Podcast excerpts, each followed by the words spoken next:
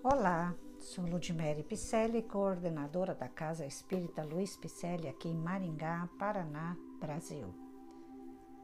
Vamos a mais um capítulo do livro Palavras de Vida Eterna, ditado através da mediunidade de Francisco Cândido Xavier pelo Espírito Emmanuel. O tema do capítulo é O amor tudo sofre. Em Coríntios, Paulo nos diz: tudo sofre. O noticiário terrestre reporta-se diariamente a desvarios cometidos em nome do amor. Homicídios são perpetrados publicamente, suicídios sulcam de pranto e desolação a rota dos lares esperançosos. Furto, contenda, injúria e perversidade apressem todos os dias invocando a inspiração do sentimento sublime. Mulheres indefesas, homens dignos, jovens promissores e infelizes crianças em toda parte sofrem abandono e aflição sob a legenda celeste. Entretanto, só o egoísmo, traduzindo o apego da alma ao bem próprio, é que patrocina os golpes da delinquência, os enganos da posse, os erros da impulsividade e os desacertos da pressa. Apenas o egoísmo gera ciúme e despeito, vingança e discórdia, acusação e cegueira. O amor, longe disso, sabe rejubilar-se com a alegria dos corações amados, esposando-lhes as lições e dificuldades, as dores e os compromissos. Não se atropela, nem se desmanda. Abraça o sacrifício próprio em favor da felicidade da criatura quem ama, a razão da própria felicidade.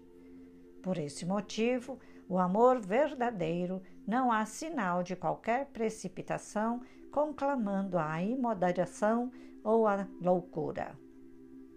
O apóstolo Paulo afirmou, divinamente inspirado: o amor tudo sofre. E de nossa parte acrescentamos: o amor genuíno jamais se desregra ou se cansa, porque realmente sabe esperar.